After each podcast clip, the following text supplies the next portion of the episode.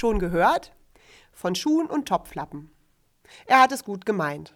Lionel Messi verschenkte seine Fußballschuhe. Für den guten Zweck.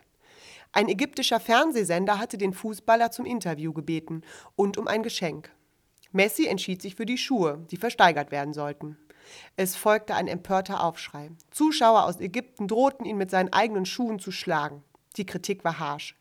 Schließlich gilt der Schuh in der arabischen Welt als unreines Kleidungsstück. Das hatte Messi wohl übersehen. Allerdings ist der argentinische Fußballer längst nicht der Einzige, dem seine gut gemeinten Geschenke zuweilen um die Ohren fliegen. Bügeleisen, Topflappen, Socken für die Ehefrauen gegen gar nicht. 54 Prozent der Männer wollen auf keinen Fall eine Krawatte auf dem Gabentisch. Offenbar greifen sowohl Frauen als auch Männer aber häufig daneben. Laut einer Studie werden 42 Prozent aller Geschenke umgetauscht. Pech. Die Möglichkeit hat das Fernsehteam wohl nicht.